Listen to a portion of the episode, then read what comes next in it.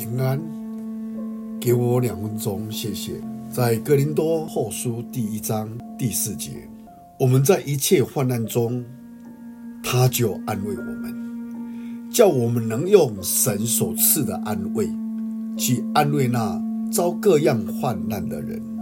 有一则童话故事提到，有一天，一群受创伤的老鹰彼此聚集，他们是被排挤的。遭背叛的、生意失败的老鹰，他们都认为自己是老鹰中最不幸的，实在生不如死，因此决定结束自己的生命。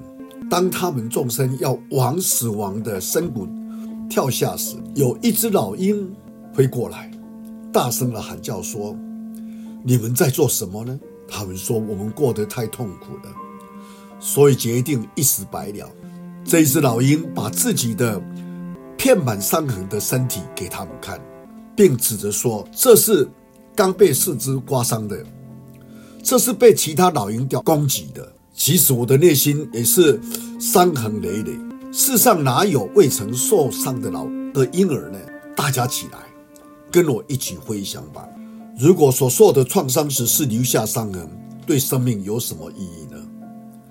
如同树木随着岁月产生的年轮。”我们一生中也会有因着悲伤和痛苦而产生的伤痕，受过伤的人才能体恤并安慰受伤的人。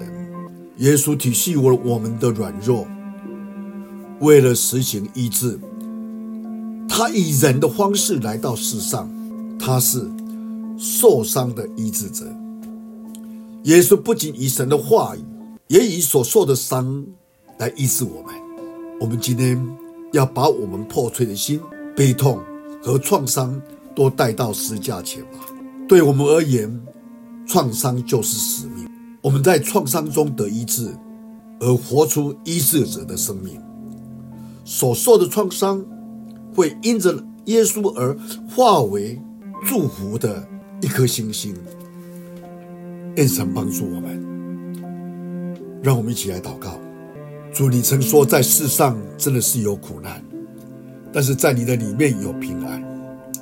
你今天也要借着我们个人所遭遇的来学习这些的经历，要成为我们祝福别人的管道。